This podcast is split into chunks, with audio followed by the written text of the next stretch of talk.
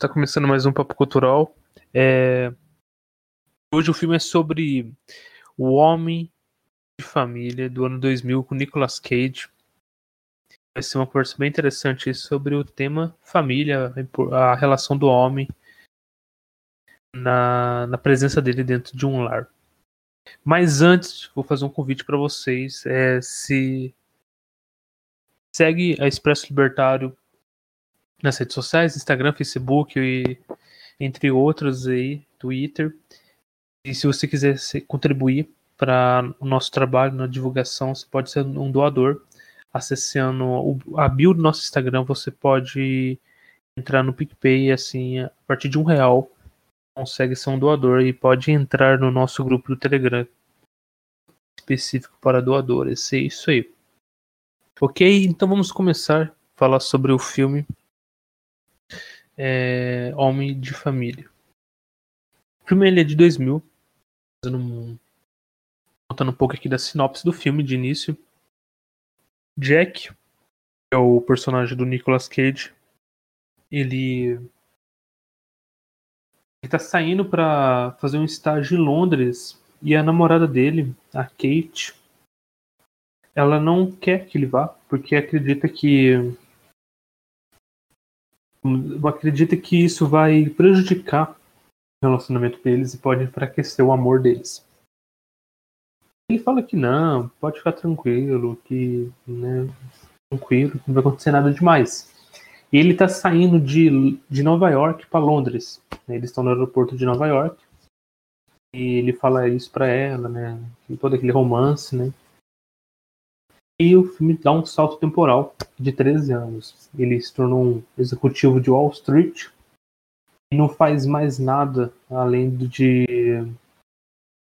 Não tem mais laço nenhum com a Kate. Ele só pensa ali na, naquele ambiente materialista de Wall Street e não faz mais nada em relação a. Não tem laços afetivos com ninguém. Ele sai com uma mulher, com outra. Aquele ambiente ali, aquele glamour ali e não altera em nada. É um filme com uma perspectiva natalina, ele passa nessa época e por coincidência do destino, ele recebe um, uma correspondência da Kate. Ele fala, nossa, ela era minha namorada na época da faculdade. E ah, ela queria que queria conversar com ele, né? Ele pensou que fosse algo de voltar ao passado, né? Mas não era bem isso. Ela só queria que ele devolvesse as coisas os coisas que pertenciam a ela que ainda estava com ele. Três anos depois, né? Enfim. A pessoa vem perguntando isso, né? Isso que é engraçado. É, questão do filme, ele é bem bem legal, assim, eu achei, assim, um filme bem, ele é comédia, mas ele tem uma profundidade pela essa relação da presença, uma, às vezes as pessoas hoje, a sociedade em si, ela ela não com um pouco, ela mídia, ela propaga ideias no qual, ah, relativiza família, relativiza casamento, que não é que precisa mesmo, né? Vamos ficar na pegação mesmo é, não precisa ter esses laços, não tem um respeito na questão dos sentimentos dos outros e assim por diante, uma falta de maturidade. E o filme tra traz isso e também mostra todo um decorrer da evolução, quando, vamos dizer assim, que tem uma parte meio mágica no filme, todo filme natalino tem isso. E ele conhece um rapaz, nisso que ele está saindo do serviço, ele vai para um mercadinho, o Jack, ele vai pro mercadinho, ele conhece, nisso tem um toda uma confusão lá, ele conhece o rapaz. E vamos dizer que esse rapaz acho que ele tem uma, vamos dizer uma o filme não deixa muito claro isso, mas depois eu tenho que pesquisar sobre isso, mas ele ele acorda no dia seguinte uma vida alternativa. Meio estranho dizer isso, é como se aquele cara fosse um, sei lá, um aquele cara que ele conversou era um duende, algumas coisas assim, sabe? Mas não fica um negócio muito, sabe, viajado no filme. É tão sutil isso que fica é, bem humorado. essa mudança de vida, ele começa, ele é casado, tem dois filhos, um recém-nascido, uma menininha, e ele é casado com a Kate, a ex-namorada dele. E não vive numa mansão, não tem Ferrari, não tem nada. Ele não é um executivo de Wall Street. Ele é um, cara comum que é gerente de uma dono de uma em si uma empresa de pneus de carros, assim, sabe? Tipo uma uma empresa de mecânica mesmo, automotiva. Que é um susto para ele, ele não tem, não sabe, não tem mais laço com a Kate, não tem, ele não tem filho, não tem ninguém. Tem toda essa mudança drástica na vida dele. É interessante isso, como acontece, e é interessante o que o filme traz. A relação do homem ali naquela, na família, a importância dele no núcleo familiar, e mais, a questão de homem no qual vivia com a matéria, com o material, não se importava por relações afetivas e de uma maneira muito drástica, assim, né? O filme traz de uma maneira cômica, ele muda a vida dele. Então, assim, é... quem assistiu o filme, quem está aqui na nossa call, quiser já dar suas contribuições sobre o filme, suas opiniões, que acharam, fica aberta a palavra para vocês.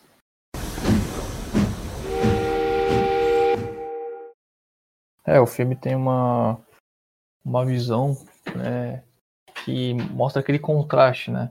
E é aquela aquela decisão que pode pode mudar a vida, né? Ele escolheu por uma vida onde ele onde ele teria né, mais dinheiro, né, e tal. Mas essa vida ela tem ela tem pós e contras, né? É, porque a gente sabe que no, que no mundo, por exemplo, ter filhos é, não é um, um investimento, né? Ele é, é um gasto, né? Tipo, você não faz isso buscando lucro, você faz isso porque você tem um sentimento, né? Então, até mesmo ele se vê, né? Se não me engano, nessa realidade alternativa, ele é um, é um trabalhador numa loja de pneus, uma coisa assim. E a Kate, né? Ela, ela é advogada, né? Nas duas realidades. Só que nessa ela é uma advogada bem, bem a la BR, né? Tipo, advogada de esquina, né? Sendo que advogado, até no, no cenário americano, ele, eles são caras muito respeitados, né? É difícil ter um advogado assim, bem minha boca e tal. Pelo jeito, ela realmente é, priorizou mesmo a vida familiar, né? E, e tipo assim, tem, tem aqueles erros, né? ele comete muitos erros, né? Por exemplo, flertar, flertar com outra mulher, né? é, esquecer a apresentação dos filhos, esquecer data de, de casamento e tal né? Mas tu vê que ele consegue aprender e tu vê que no, no final do filme, né, que é a, a pegada massa, ele se convence, né, de que, de que aquela vida não era tão ruim, né? Ele se ele consegue sentir algo, né? Algo a mais do que simplesmente é, uma uma vamos dizer assim, um prazer material, né? Porque o, o mundo hoje ele sempre foi, ele é muito baseado hoje no, no, no prazer, né? Então, é, não é prazeroso ter filho, você, talvez você vai conversar com amigos mais velhos, até mesmo, você, gosto muito de usar, tipo, uns exemplos, tipo, ah, churrasco de família, ou você vai cortar seu cabelo, os caras ficam, ah, casar é foda e tal, pô, é, mulher é chata pra caramba e tal, realmente, é, é, é uma vida que o cara tem seus riscos, né, o cara sabe que não vai ser 100% feliz, o cara sempre que vai, sempre vai ter riscos, porque família é uma responsabilidade, não tô dizendo que o negócio não é, só que o negócio, ele te traz um retorno que muitas vezes é imediato, muitas vezes você consegue prever ele. Família nem tanto, né? A gente pode citar, é, por exemplo, várias famílias aí, né? Até nós, nossas famílias mesmo, né? Família de outras pessoas, de que onde não, é, não existe uma boa relação, né? Temos um, um filho que, por exemplo, não quer nada com a vida, ou um pai que, que gasta muito dinheiro em bebida, né? Então, e que, o que, que mantém essas famílias juntas? Tu vê que não é uma realização material, existe algo a mais, né? E mesmo a, aquela diferença de vida dele, né, onde ele era um executivo que morava em Nova York, ele mora em Nova York, né, com aquele preço da, daqueles imóveis lá, uma pessoa muito dinheiro, ele morar num subúrbio, se não me engano de New Jersey, com, sendo vendedor de pneus, e mesmo assim, no final, ele sentiu que aquela vida valia a pena, eu acho que nesse filme ele consegue mostrar o valor da família. E é. E acho que o filme conseguiu passar a mensagem bem, bem dada, assim. Sim, concordo. Ele traz uma mensagem bem bacana nisso daí. É. Cara que ele tava, vamos dizer assim, totalmente cego, né? E às vezes as pessoas hoje falam é um peso, né? Não percebe da de como, né, uma relação montar uma família, ter filhos, isso não isso, hoje as pessoas acham que isso é um prejuízo, né? Não, não, não agrega em nada na sua vida. E o filme mostra que não, cara. É interessantíssimo isso. E é interessante que, como ele não sabe de nada, muito interessante como ele vai descobrindo, ah, como é que é, onde você estuda, onde que eu trabalho, ele vai perguntando pra menininha, a filha dele naquele, naquela vida alternativa, só que ela, ela percebeu que não é o pai dela que tá ali, né? Ele tá também muito atrapalhado, tem que trocar fralda, leite, troca da bebê, da leite pro bebê e mas assim, aos poucos ele vai se adaptando, vai vendo que não é tão ruim aquele ambiente ali. Essa vida um pouco volúvel, que é transmitida muito né, pela mídia, começa a perceber que ali não tem base algum, não tem sentimento, não tem um, um contato afetivo que possa contribuir, né? Assim, a felicidade. Como já dizia São Tomás de Aquino e falava que a vida é a busca da felicidade muitas vezes ela vai acabar, mas você vai buscar ela novamente e assim por diante. A vida é isso. Você sempre buscando a felicidade. Não uma felicidade questão de material, mas uma questão né, é, sentimental, espiritual, transcendental.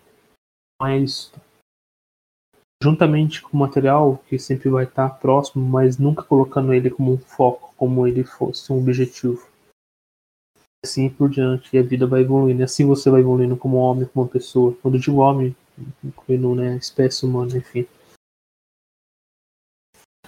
Alguém quer complementar mais sobre o filme?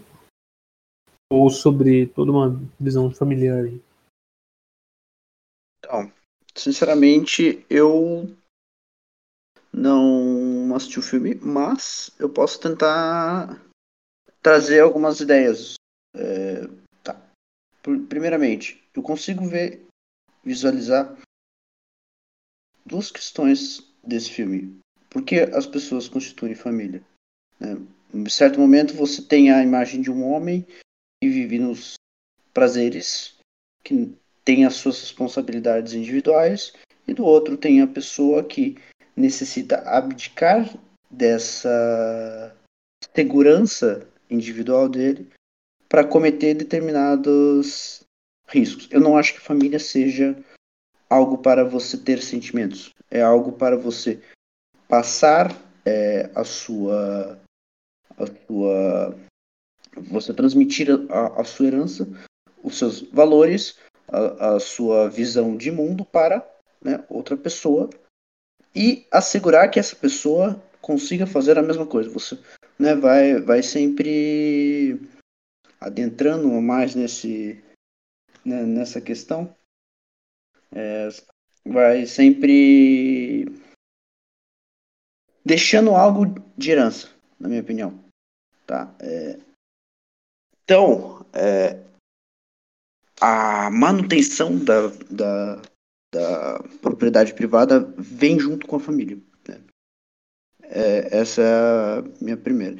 Então, e além da questão espiritual. Como foi dito antes, a gente tem uma pessoa que basicamente não tinha essa essa esse auto sacrifício por outrem e se vê nessa situação de, olha, é, eu preciso abdicar abdicar da minha do meu tempo para aos poucos ir aprendendo como essa pessoa vive e como eu posso educá-la e como eu posso transformar as pessoas, né? É, trazer os meus costumes para outra pessoa.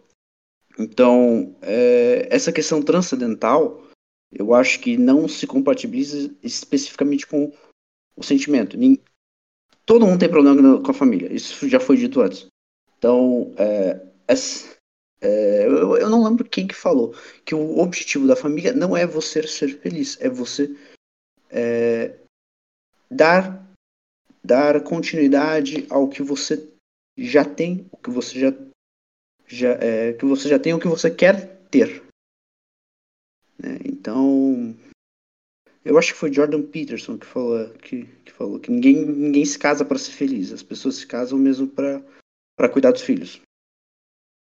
Então, se a pessoa tem essa vida que ela muda totalmente de um dia para o outro por, por, por essas questões, então ela acaba tendo que se adaptar. E se ela ficou mais feliz, é um bônus. Na minha opinião, é um bônus. Então, ainda que seja uma comédia, é interessante. Enfim, é isso. Um bom ponto ali, elencado ali pelo, pelo Leone. Até tem uma, uma, uma fala né, do, do Roupa que se não me engano, dá aula, dava aula né, em Nevada, estado da Nevada, aula de economia, e ele estava falando sobre essa questão né, de, de vários pontos que podem influenciar a economia, né? Ele falou sobre os casais homossexuais e tal, né? Que como eles não têm, né, para para quem deixar o dinheiro, geralmente eles tendem a gastar mais, eles têm uma preferência temporal baixa, né? Então eles tendem a gastar. Beleza, aconteceu que ele foi processado, falando que ele era homofóbico e tal. Claro que a análise dele foi totalmente econômica, mas esse é um ponto que ele realmente falou que é importante. Né? Ele levou um outro ponto aqui para a discussão. É, a gente falando ali do filme, só uma visão realmente, realmente do, do que sentiu o protagonista, mas de fato, né, chegar num, numa outra discussão de no início do filme, por que, que ele talvez escolheu essa vida de negócios e não escolheu uma vida né? Onde ele poderia também ser um homem de negócio, tanto que no final do filme, mesmo naquela vida que ele era um homem normal, né? ele voltou para a empresa dele, ele tinha uma possibilidade de crescimento. Talvez não ser bilionário como ele era, mas talvez seja ser um homem de sucesso, assim, um homem acima do normal, né? E realmente, é, ele era rico, né? vamos dizer que ele tivesse, sei lá, em torno de 100 milhões de dólares, vamos dizer. Tinha uma Ferrari e tal, morava morava em Nova York, um apartamento lá deve custar um torno de uns 10 milhões. Poxa, para quem quem que ele iria deixar todo aquele dinheiro?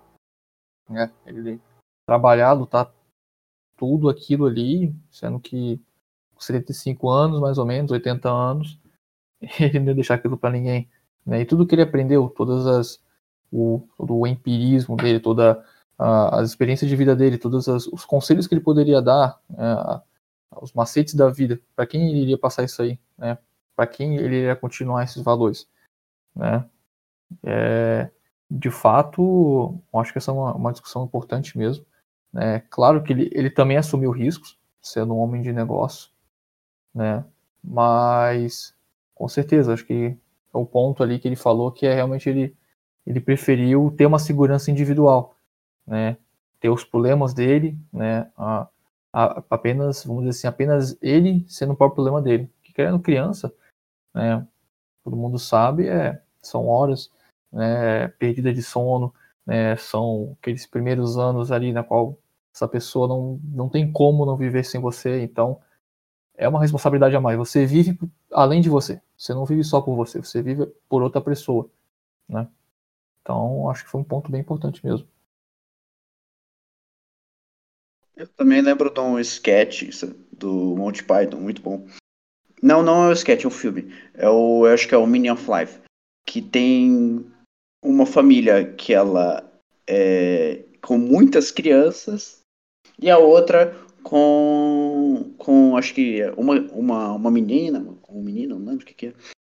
E é muito engraçado que de um lado tem a família com muitas crianças que é pobre e acaba vendendo as, as crianças, mas elas dão valor à, à, à vida, e da outra que é a família que utiliza é, é, eu não lembro se era camisinho ou de concepcional. É, tudo bem, é, era algo da década, da década de 60, 70, não lembro qual é o ano desse filme. Esse foi o último filme do Monty Python. E é muito engraçado como esses valores, na minha opinião, eles estão. É, é, esses valores de vida, de propriedade, né, não tipo ou, é, está tá além da, daquilo que a gente conhece, da, sabe? Por que, que a pessoa abdica da vida dela por conta de outra pessoa, né? Tudo bem que nesse caso, como era um, uma, era um trecho de um filme de comédia, acabou que foi vendida criança, né? Daí vem, a, vem algumas piadinhas que, dá, dá pra ser feita. É, e e como a, essa questão da, das escolhas que, pessoas, que, a pessoa fez, daí depois chega até ter uma música sobre sobre que todo esperma é sagrado, enfim. Mas é, é, é a, aqui, o que eu quis falar, né? É a questão como as pessoas valoram essas, essa situação, essas como ela, ela dá diversos valores a uma mesma situação, certo? Uma é segurança, segurança própria, outra segurança transcendente a, a pessoa. E. É. Não sei como complementar mais. Então, se alguém conseguir tentar ajudar nisso, vou ficar feliz. É, família é um, é um assunto bem grande, né? Dá pra falar sobre várias coisas. Tô até pensando aqui uma forma de, de te responder, mas, cara, é um assunto bem complexo que muitas vezes a gente não para pra falar. Geralmente, é, libertários, né? passam a falar de economia, de, de questão de ética, de propriedade privada. Claro, isso é importante, é base do, do libertarianismo, né, propriedade privada. Só que a gente se esquece, por exemplo, da, da família. Né? Ninguém sabe como a, a uhum. família veio, mas a família ela é a maior defensora da propriedade privada. Né? Através da família que você consegue passar seus valores, a, a, a, a ética não, né, mas a moral, né, a, o dinheiro que você tem, né, a sua cultura, né, o Hayek fala muito disso, né, que existe uma, uma evolução cultural e tal, e que na família, né, até essa questão do casamento, é, existe uma propriedade privada, né, você tem um contrato com uma pessoa na qual você apenas pode ter essa pessoa pro resto da vida, né, ela também, né, o filho é seu, né, você tem uma questão de tutela, ninguém pode cuidar do seu filho, né, tipo, ninguém pode se deitar com a sua mulher, isso é considerado um crime, né, então, é, então, tipo, a, a família ela é maior, né, defensora da propriedade privada. E se tu for ver, a, é, a propriedade privada, ela é a família é uma das bases que sustentam ela. Tanto que o Ocidente, que é onde a gente tem essa questão da liberdade, da questão da propriedade privada, que não é absoluta, claro que não, temos muito positivismo no meio disso, mas aqui a gente tem um conceito de família muito grande que foi passado pelo cristianismo.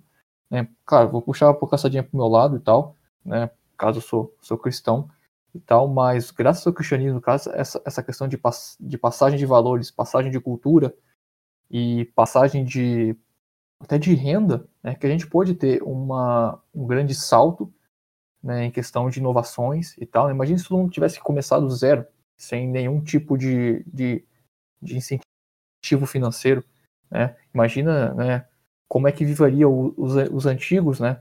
até chegando um pouco num papo econômico de família, né? por exemplo, o INSS, quem, quem cuidava dos velhos antes do INSS era a família, você, seu pai não podia mais trabalhar, você ia cuidar do seu pai, você tinha uma responsabilidade sobre ele, né, e, e essa responsabilidade, né, que hoje está dentro, dentro do Estado, né, o Estado acha que todo mundo é burro e que ninguém é capaz de, de cuidar dos velhos, ou de várias outras coisas, né, que, em, vários, em várias esferas, né, isso acaba quebrando um pouco do social e, inclusive, né, distorcendo a família. Isso sem entrar em outras coisas, como, por exemplo, o Hoffman fala na questão da educação e tal, que realmente é um assunto muito grande.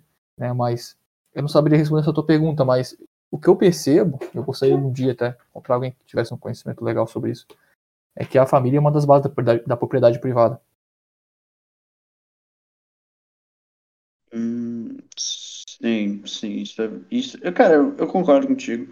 Acho que assim, é, a gente pode pegar dois modelos de família, como a gente tem, que ainda que não seja cristã, também é muito parecida com essas questões de, de organização, sabe?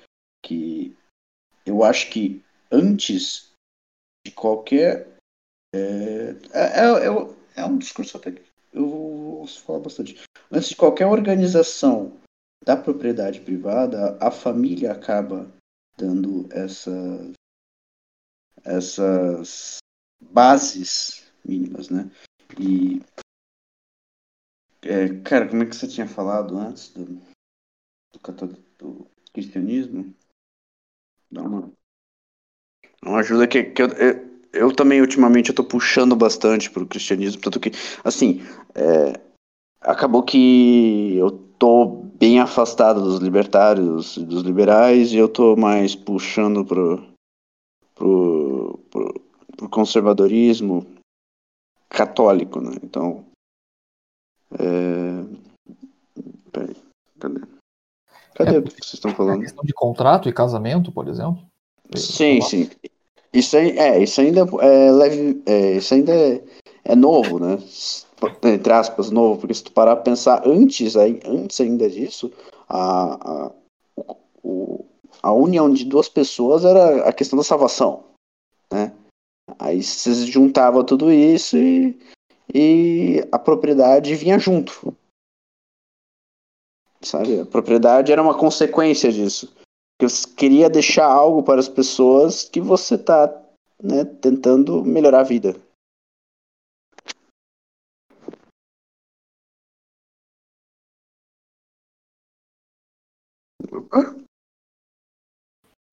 Ô, Leone, quando você falou sobre tendendo para o conservadorismo, é interessante isso.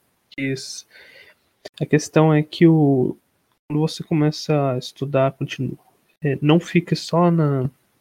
se torna um libertário, ou se você é um libertário, mas, mas quando você aprofunda na filosofia, nas ideias libertárias, é muito comum e eu acho que é uma tendência natural o, o libertário ele ter uma moral conservadora, uma coisa assim, sabe? Uma moral cristã.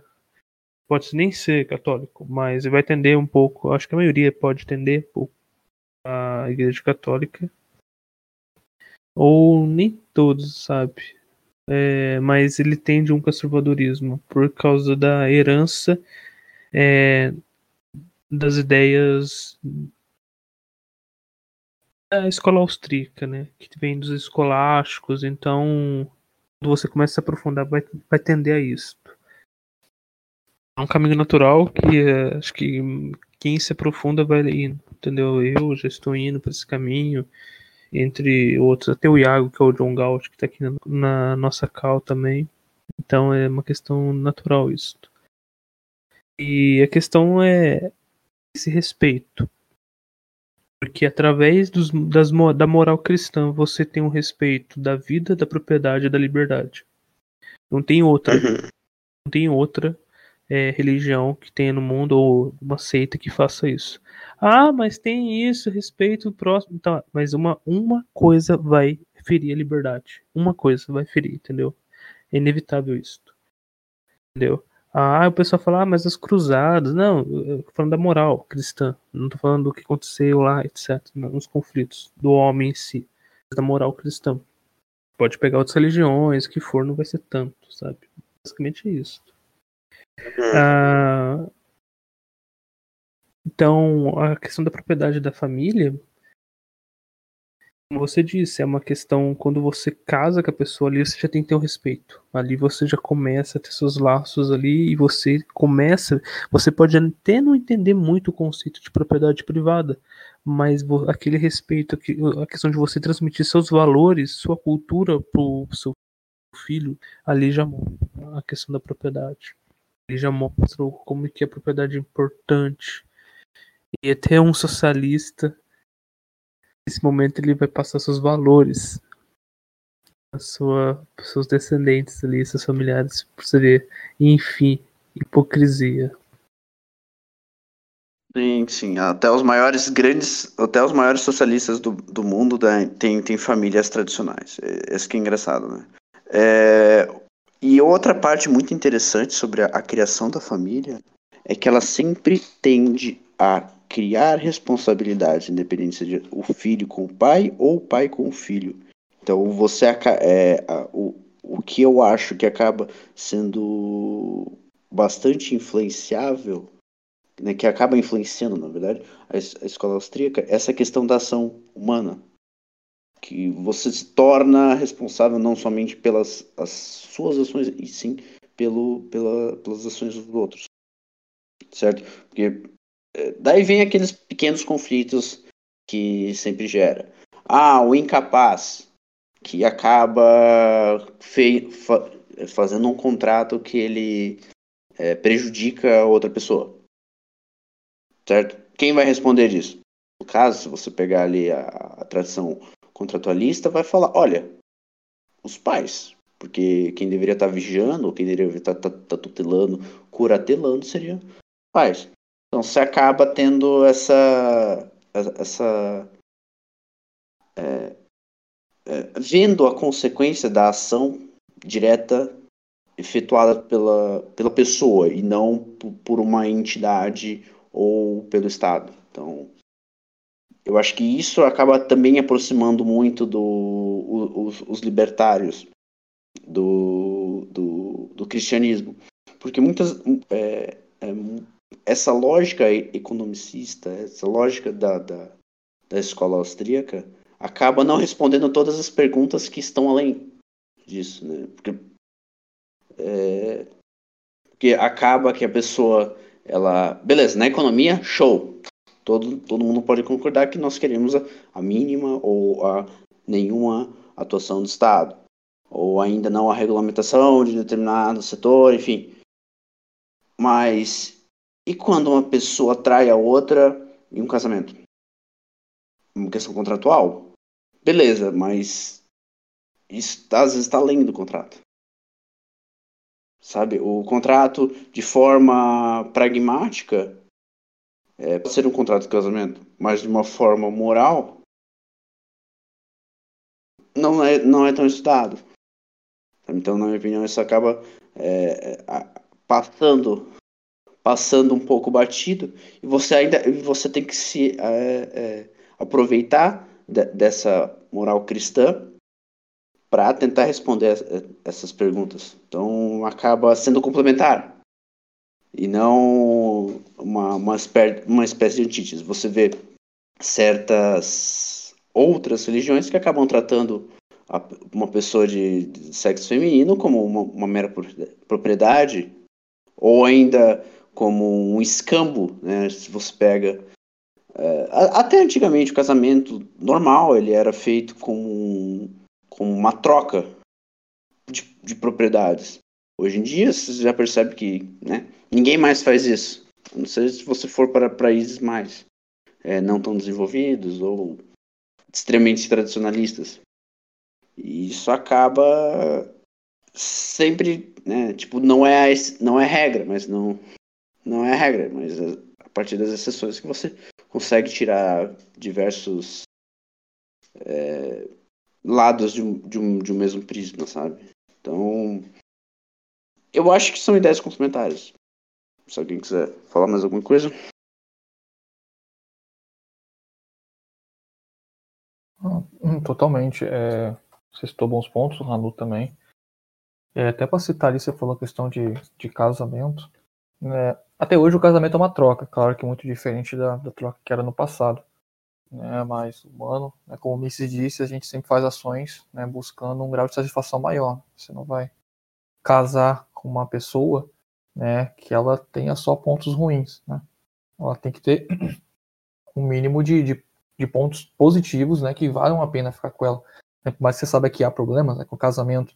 Até como citou o Jordan Peterson, né, já, já tinha ouvido essa frase dele, nunca li o, aquele, acho que é 12 edições para viver, né, o livro dele, mas ó, do que eu ouço dele, ele, ele é um bom escritor, né, é, é, apesar disso, o casamento tem, tem suas partes boas, né, se a gente tem muitas coisas ruins, a gente não tende a tomar decisões, né? ninguém entra numa coisa para sair perdendo, é só que, com certeza, né, uma árvore que cai faz mais barulho, faz mais barulho do que uma floresta nascendo, né, com certeza as pessoas Parece como você pega um amigo seu que acabou de terminar com a namorada, ou, ou entra no, no futebol com gente mais velha, cara tudo brabo com a mulher, pô, parece que o casamento do cara é só uma bosta, mano. Mas, mas não, cara.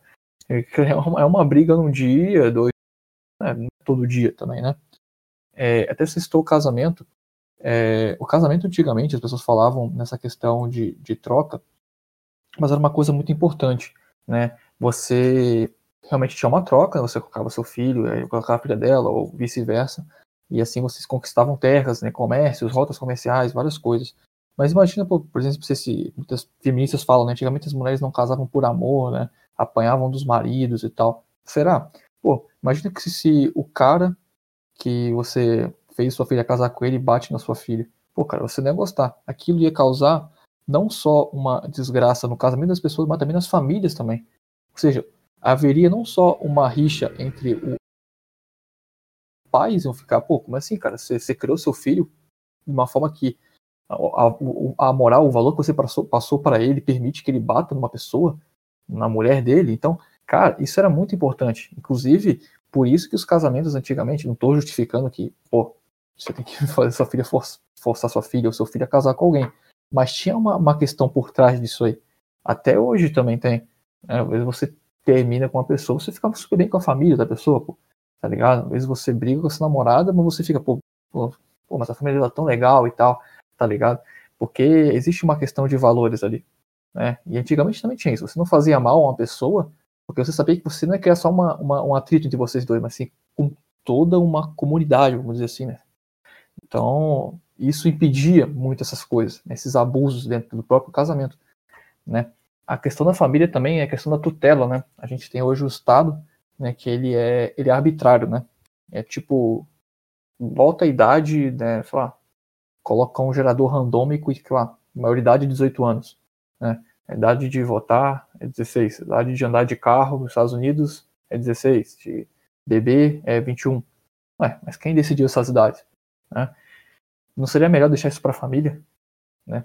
Isso até é um decreto do, do Bolsonaro, mas que a gente não concorde com ele, temos que admitir que, pô, é um dos caras que mais chegou perto do libertarianismo nos últimos tempos, né? E ele deixou uma coisa muito importante. Ele falou que permissão para clube de tiro e teria que ter permissão da família. Pô, mas isso é certo, ué. Não é? Imagina que, pô, se você tivesse que decidir entre, sei lá, milhões de jovens que têm 18 anos para ir para um, um campo de tiro. Pô, não quer dizer que você tem 18 anos que você é, vamos dizer assim, é esclarecido. Quer dizer então que com um poder mágico, quando você tinha 17, 365 dias e por 18, através do Estado, você ganhou um poder mágico? Claro que não. Existem pessoas diferentes com 18 anos. Tem gente que é super maduro, tem gente que é super infantil. Quem seria melhor para dizer isso? Os pais? É, com certeza. Meu pai, minha mãe não deixaria eu ter uma arma com 15 anos de idade, pô, em casa. Entendeu? É, até hoje eu moro com meus pais, no caso. Hoje, hoje até muitos jovens ficam mais tempo em casa.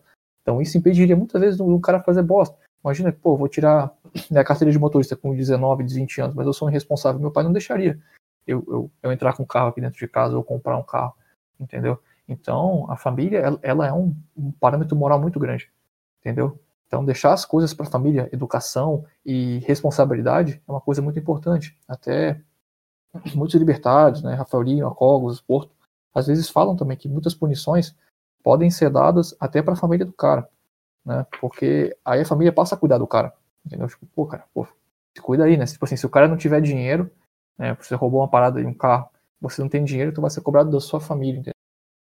Né? Vamos dizer assim, tivesse, houvesse uma sociedade contratual onde você concordasse, né, que a sua família pudesse ser cobrada. Então, isso ia gerar da sua família uma repressão moral dentro de, em cima de você para que você não fizesse aquilo, entendeu?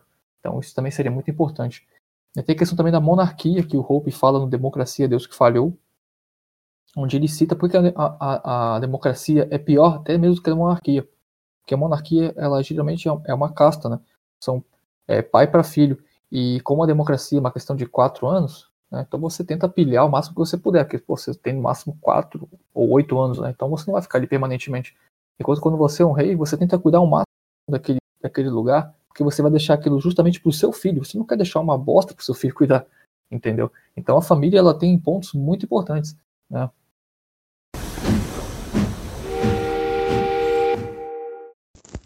Fala galera, vocês estão curtindo o conteúdo de hoje?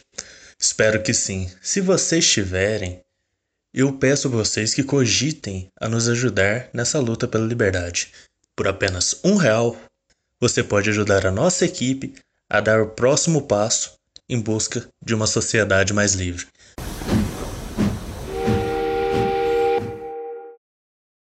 Bem, que mais vocês conseguem adicionar nessa, nessa discussão sobre família e a relação tanto dela com a propriedade privada, como de costumes, e como você consegue mudar a, o tecido social a partir de uma família bem estruturada?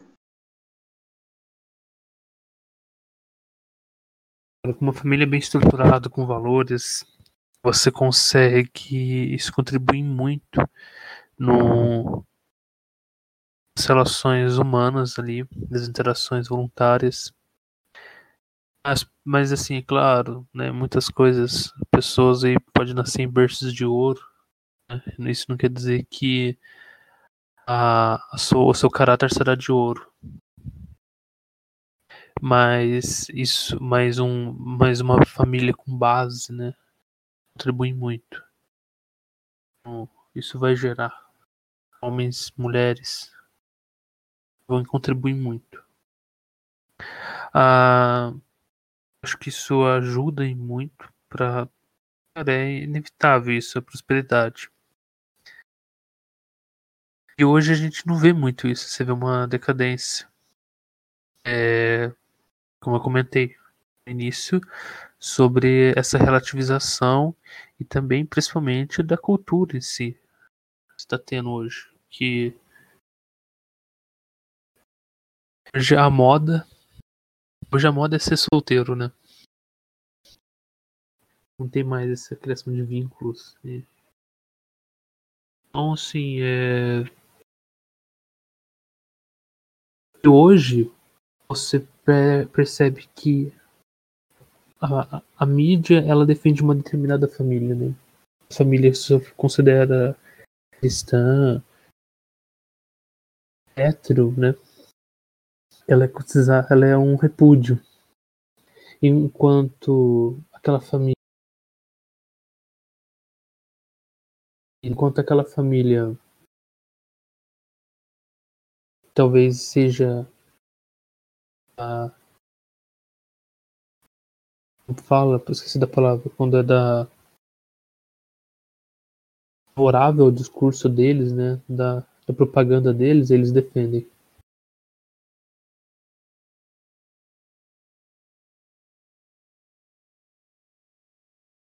É, sem falar o seguinte, é, as famílias desestruturadas estatisticamente tendem a ter mais é, pessoas que vão pro crime. Então acaba que vai uh, ofender, né, tendo a ofender como agredir propriedade alheia, tirando a vida de uma pessoa, roubando alguma coisa, com uma família totalmente desestruturada. Então, isso é estatisticamente comprovado.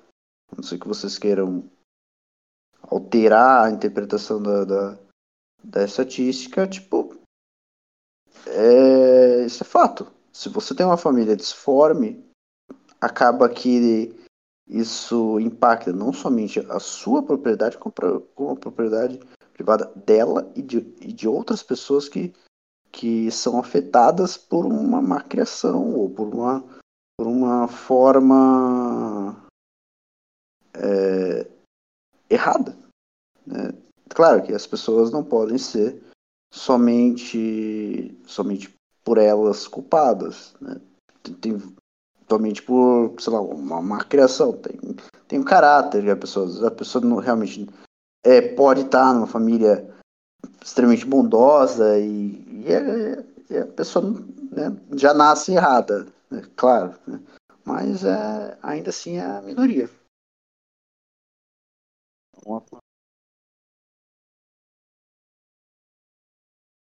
Sim, sim. Tem até um, esses dias eu estava vendo um vídeo do, do Cogos, né, que se fala, que se diz conservador e tal. Apesar dos erros dele ultimamente, né, com questão de, de bolsonarismo e tal, ele disse uma coisa importante sobre as famílias, né, que o cara que pede a mão de uma moça em casamento, ele assume um risco ali, né? Um risco que eu acho tão grande quanto um cara que, que abre um CNPJ, não é? Porque aquilo tem risco de, de dar errado, entendeu? Os dois têm risco de dar errado. Inclusive, o seu casamento ele é uma coisa que é duradoura. Você tende a ver isso de forma duradoura, assim como sua empresa também.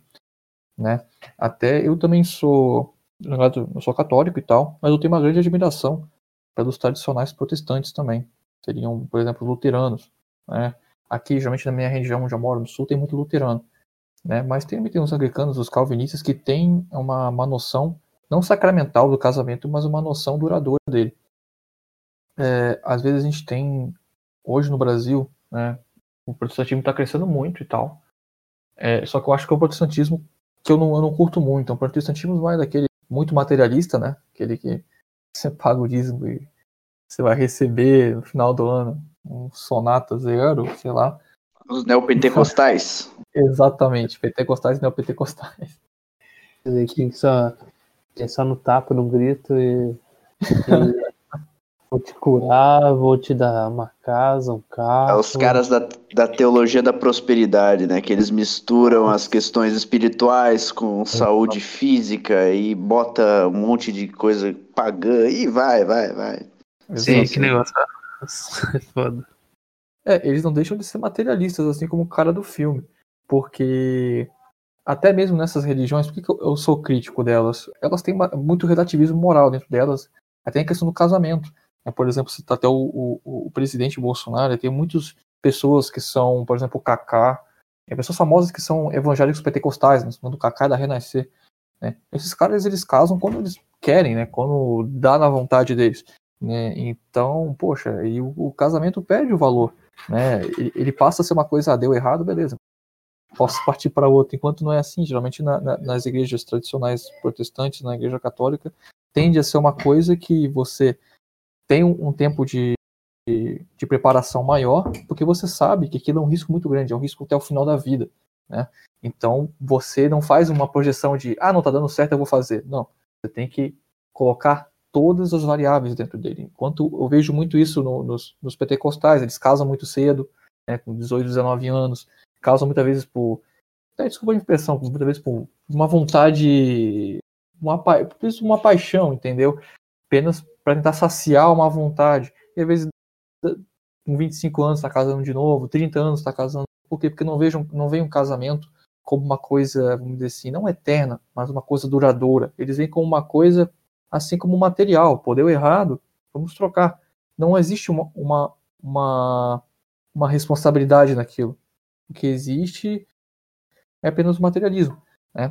E até pegando, pegando um outro ponto, né, é, tem essa questão também aqui que o libertário acha que é família. Eu acho que ele. Mas também aceito outros tipos de família também. A, a, acho que, que, é válido. Mas tem também um grande problema no Brasil, né, questão de mães solteiras, né, até questão de, de crianças que não têm pai, né, crianças que veem os pais brigar ou veem os pais separar. Isso é uma causa um trauma em muitas delas.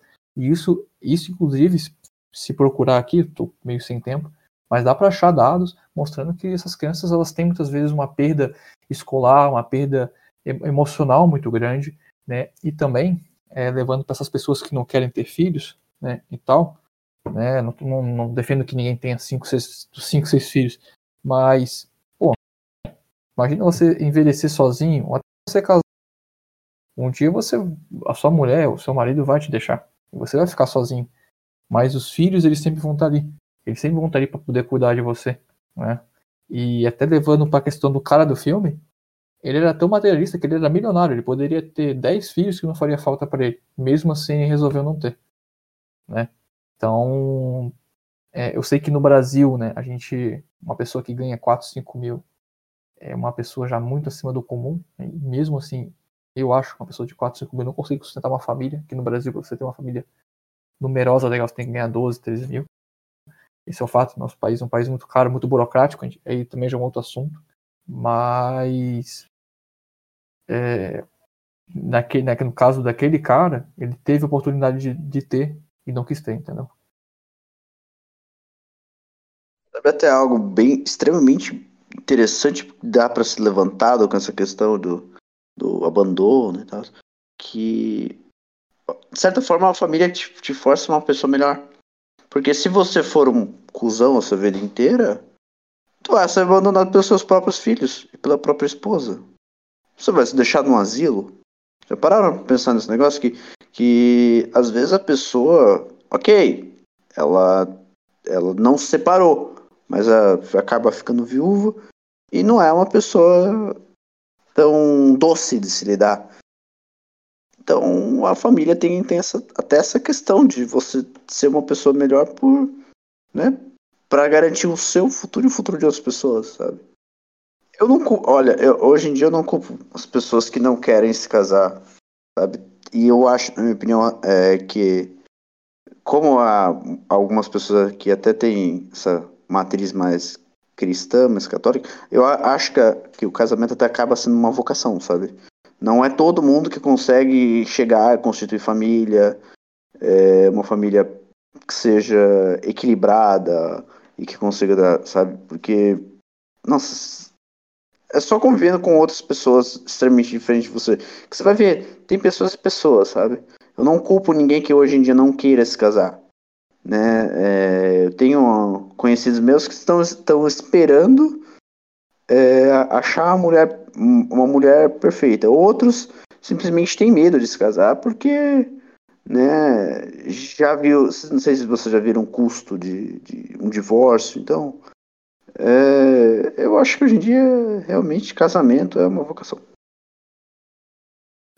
Ficou muito relativo, né? Isso que eu ficou muito é, perdeu o seu sentido com as decorrer dos anos. Então as pessoas não têm mais aquela, sabe, a profundidade que é um casamento. E então você fica com esse receio, né? As, as pessoas estão e por isso que existe o namoro, porque o namoro ele foi feito para acabar, para você fazer o conhecimento. E até as pessoas ali que você tem que ali que tem que ter o começo do de um respeito. E hoje também no namoro não também nenhum respeito nenhum. As pessoas também não acham que namoro é. Ah, terminou, beleza, pega outro e assim por diante. Lógico. Você vai, se terminou o namoro, você vai buscar outro.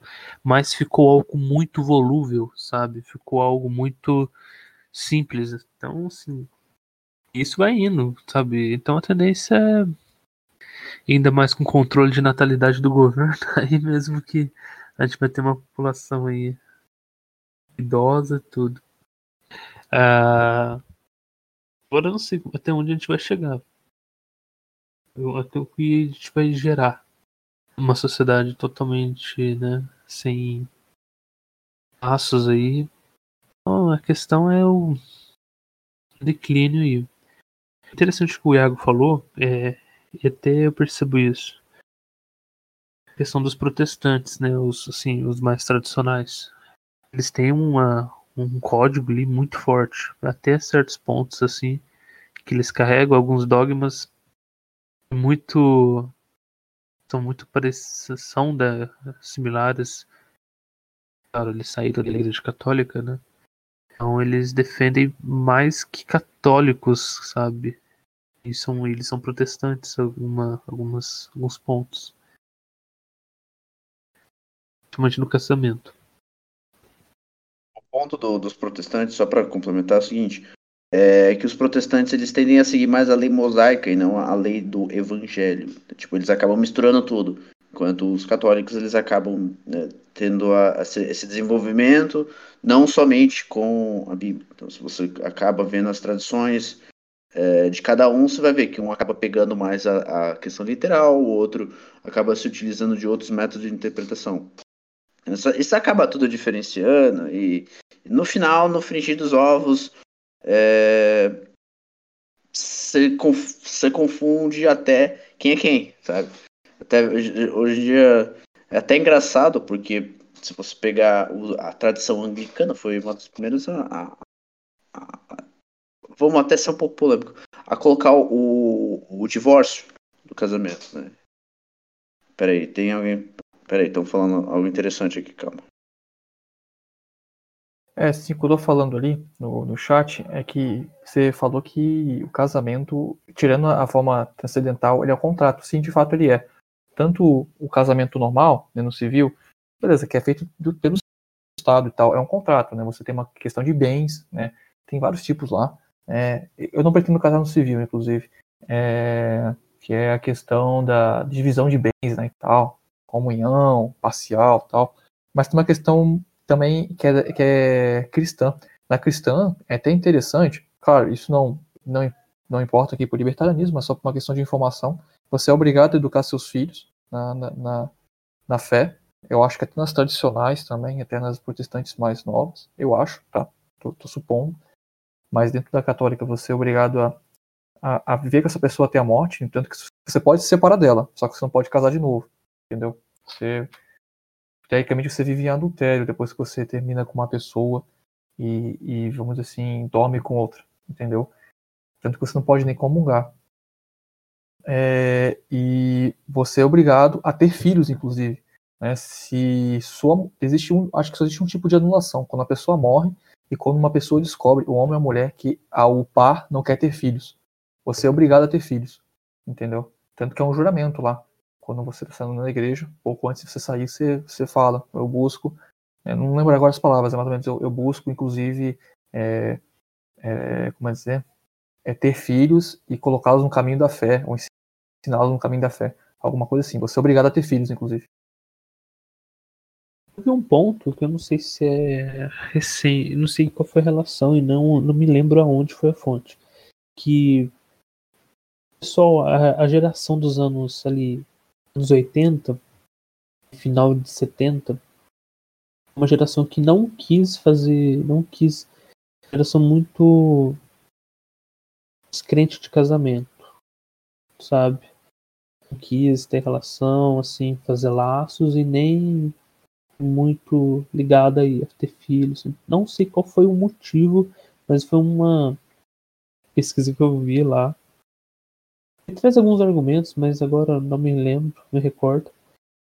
Então, então é um ponto que eu queria trazer. Talvez a, essa geração que está aí também, né?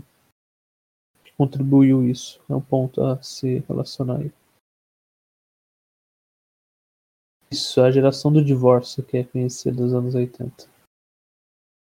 Sabe que é muito, é, é, é, muito engraçado que o, o, primeiro projeto de homeschooling que eu vi foi exatamente de um professor de, de, de direito e de teologia, né, católico, cristão, bem, bem, fervoroso, bem fervoroso, que estava demonstrando, né, junto com, com como que ele estava fazendo com os filhos dele, que ele achava extremamente interessante que ele desse a educação e os valores. Né?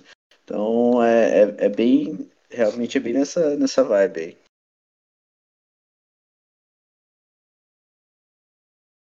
Ah, e ele também é libertário.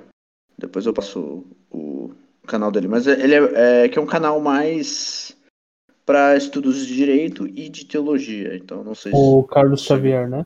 Esse, grande Xavier, cara. Um cara muito gente boa. Ele foi um dos primeiros caras que eu escutei falando sobre homeschooling. Ele é. Ele é protestante, né? Não, não, ele é católico. Católico. É católico? Aham. Uhum. Mas parece que. Mas o canal dele parece tão, tão protestante, eu acho. Não, é porque ele, ele, tá, ele tá fazendo uma leitura de C.S. Lewis. Mas não, ele é, ele é bem católico, cara. Bem fervoroso. Ah, é porque ele tem um, ele tem um, ele tem uma, ele fez, ele fez uma playlist de teologia no canal dele. Eu quero assistir, lendo Bíblia e tal, então eu quero fazer um complemento. Mas é, ele, tem já um conteúdo bem bacana ali para você se aprofundar. Tem uma base boa ali de teologia já. Deixa, eu acompanho bastante o, o conteúdo desse cara. Principalmente para questões filosóficas, sabe? Sim, eu sou, na verdade eu sou recente. Eu não, até hoje eu não peguei um vídeo dele para ver, só vi um lá, que foi um físico que ele convidou. E, uhum. Mas foi isso. E vi o vídeo dele com o Urich no canal do Fernando, do Fernando Urich. Ele falou sobre homeschooling. Foi através do canal do Fernando Urich que eu conheci ele. Eu conheci ele por causa do grupo de direito e direito libertário, né? Vale a pena para quem gosta do assunto. Então, antes de passar para as considerações finais do nosso podcast, eu gostaria de agradecer encarecidamente a todos aqueles que estão nos ajudando pelo nosso PicPay, se tornando patrocinadores da nossa equipe. Com esse dinheiro, a gente consegue com mais facilidade lutar a favor da liberdade todos os dias. Muito obrigado. Massa, massa, não conhecia. Direito libertário. Direito uma, é, uma, é, um, é uma parada massa também. Né? Que nosso direito hoje, basicamente, tudo é positivista, né? Mas até falar um pouquinho do, do conservadorismo, né? O conservadorismo se baseia muito em família, até quando as pessoas falam que um conservador tem que ser, ele tem que ter armas, porque primeiro, né, é, a, a, você tende a, a, defender a sua própria casa, né, até baseado na, na, na, Bíblia, né, diz que você tem que defender a sua casa, deve morrer pelos que estão nela, tal, mas até mesmo um conservador ateu ou não, não crente, ele tem essa questão, né, que essa é uma responsabilidade sua, né, por não esperar nada do Estado. Tem um filme que é com Bruce Willis agora, esqueci, que... Ah, depois eu pego o nome dele. Mas o filme tá na Netflix, que é bem legal. Tem uma pegada bem, bem Red Pill, assim, bem Ron partido libertário, assim, que ele, ele perde, né? A mulher dele num assalto e a, e a filha dele entra em coma no assalto à casa dele. E ele resolve virar um vingador, entendeu? É uma espécie de, de justiceiro, né? E ele, ele se torna vai no da filha dele, o pai dela sai do carro e uma arma e começa a dar tiro nos caras que invadiram a fazenda dele. Ele falou, ó, cara, num momento que, que você chama a polícia, ela só chega depois do ocorrido. Então, se você quer resolver, faça por você mesmo. Então, são princípios conservadores. Inclusive, um princípio conservador é a família, né? Porque uh, até você falou do, do, C.S. Lewis, que se não me engano ele é, ele é anglicano, né? O, o C.S. Lewis, eu acho. Acho que o Tolkien que era que era católico, não lembro. Mas dos princípios também do, do conservadorismo é a família. Inclusive, dentro do, do conservadorismo existe muita coisa do, do, homeschooling, porque você tem que passar os seus valores, a sua moral. Não o Estado tem que passar isso. Né? Imagina para um conservador raiz mesmo, que existem poucos hoje, né? hoje a maioria são neotradicionalistas, neo, neocons, né? o pessoal gosta de falar neoconservadores. Imagina num tempo de, de relativismo moral, de ideologia de gênero, né? de de, da cultura, que eu acho que existe uma cultura muito do fracasso dentro da educação, né? Ah, não, tá de boa. Ah, ah se conseguir fazer só, só até aqui, ah, tá tranquilo, tá ligado? E muitos pais não gostam disso. Muitos pais antigos não gostam disso. Eu acho que a grande parte do Brasil ainda tem uma pegada conservadora no fundo, sabe? Então, para muitos conservadores raiz mesmo, ter o filho na escola é um traje, mano, porque você não tá passando seus valores. Tá passando os valores seu filho é era o Haddad, até muito pouco tempo era o, o Weintraub. Então, tipo, pô, que tipo de valores eu estou passando pro meu filho? Então, ser conservador é defender o homeschooling, sim. É uma, acho que é uma das bases, junto com ter armas, propriedade privada. Alguém quer complementar mais? Acho que a gente já. Acho que a gente falou bastante já, né? Sobre várias temáticas aí sobre a família e os valores. É, alguém quer complementar alguma coisa? Acho que seria bom já dar uma alguns pontos que a gente não chegou a abordar. Caso assim a gente não alonga tanto e para não fugir muito do da temática da conversa. Todo mundo ficou quietinho aqui, em silêncio. Vai falar, Iago, pode falar. Eu ia só fecharia, eu acho que, acho que o filme, como eu disse lá no início, ele passou bem a mensagem dele né? Eu acho que a gente discutiu aqui pontos importantes, deu um pouquinho de fugida também, mas a gente mostrou, né, por que, que um homem, né, é, resolve ter uma família, né? Porque no início do filme é o que mostra, né? Ele vai para o intercâmbio, né? E ele tinha duas decisões na mão, né? Ele ter uma família, as duas são, as duas decisões são um risco, né? Ou ter uma vida, vamos dizer assim, uma vida melhor em condição financeira. Mas isso poderia custar a vida social familiar dele. Né? Inclusive, largando um spoiler aqui, o filme é um filme de 2000, né, pessoal? Não existe spoiler de filme acima de 2010, né? E no final, ele aquela ligação que ele recebe da ex-namorada dele, que ela estava se mudando, né? Ela era uma advogada bem sucedida, né? Que estava se mudando para Paris, se eu não me engano. Né? E nisso ela chamou ele para pegar algumas coisas que, ficou, que ficaram na casa dela 13 anos depois. E logo depois que ele volta, ele liga para ela, ele tenta, né, fazer o que ele teve naquela vida alternativa dele. Ele tenta formar uma família com ela, mesmo depois de velho, porque ele viu que aquilo tinha um valor.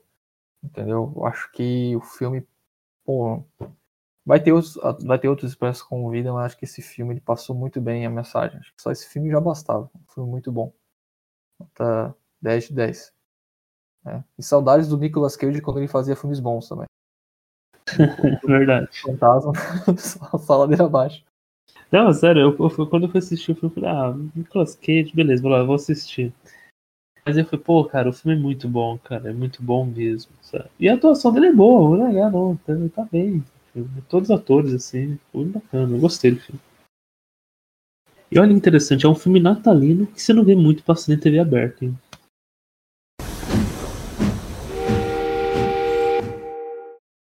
Pessoal, acho que agradeço a, a, participação de todos. A gente está indo em uma hora e uma hora e oito minutos aí já conversa. Foi bem legal.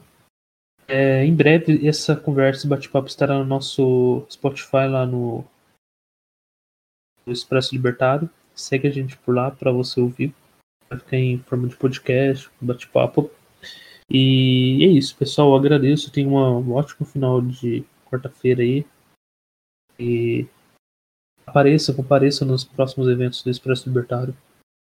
E continue divulguem nosso projeto aí, aparecer mais gente, assim a gente conseguir divulgar liberdade e outros valores aí cruciais aí para nossa vida aí que defenda a liberdade e a propriedade, liberdade e a vida, né? É isso aí, pessoal, muito obrigado e até mais.